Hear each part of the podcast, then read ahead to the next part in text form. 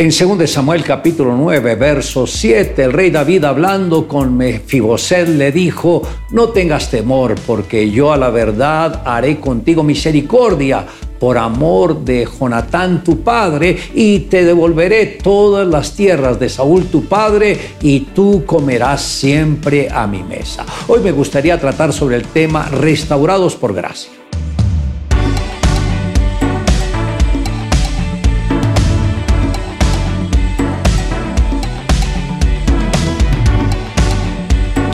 Mefiboset era alguien a quien la vida lo había golpeado muy duro, por lo que llegó a pensar que él era una equivocación de la naturaleza, aún siendo nieto del rey Saúl cuando tenía cinco años de edad, la criada tenía al niño en sus brazos. Al recibir la noticia de la muerte del rey Saúl y también la de su padre, por correr precipitadamente, esta mujer tropezó y cayó con el niño, quedando desde ese día lisiado de los pies. La vida de este niño fue marcada por el infortunio, pues él se sentía en el abandono más grande. Su padre, sus tíos y su abuelo estaban muertos y él invalidado.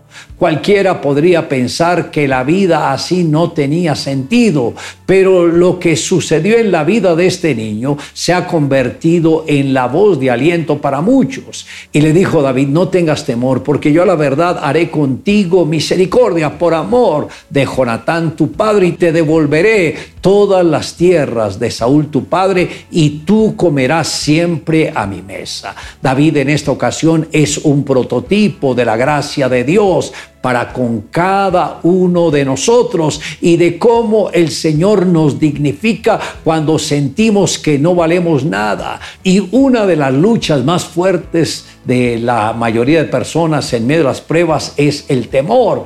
Por eso el mismo rey David le dice, no tengas temor.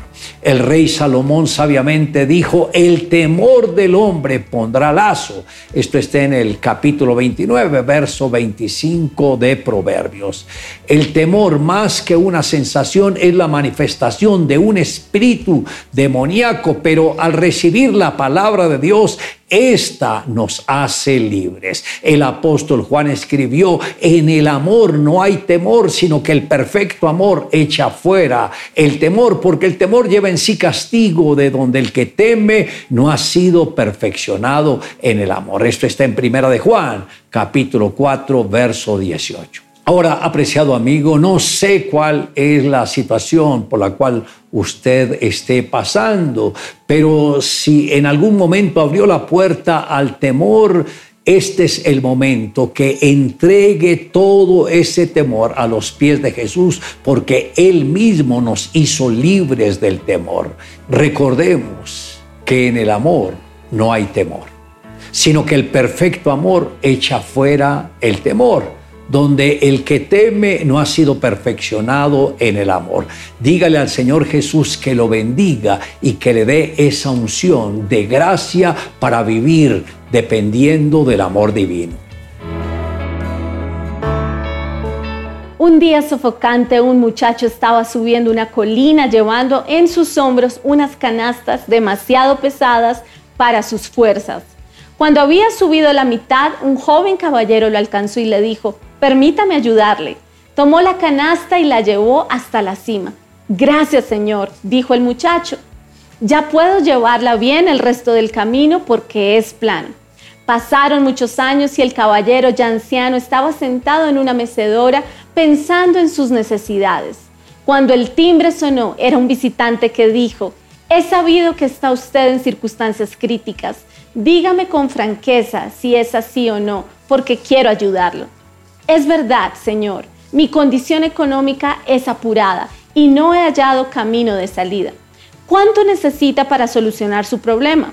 ¿Puedo hacerlo con esta cantidad de dinero? El anciano quedó sorprendido sin poder hablar. No pudo más que mover la cabeza indicando su aceptación a la oferta. Entonces dijo el visitante, mañana mismo tendrá el dinero. Seguramente quisiera saber usted quién es este misteriosamente que le ha visitado y por qué le ha ofrecido el dinero? Hace 20 años, cuando estaba subiendo una colina con una canasta demasiado pesada para mis fuerzas, usted bondadosamente me ayudó. Usted no sabe cómo ese hecho me ha ayudado. Fue una semilla puesta en mi corazón. Dios me ha prosperado mucho y siempre he agradecido su acto de bondad y deseaba hacer algo para darle las gracias.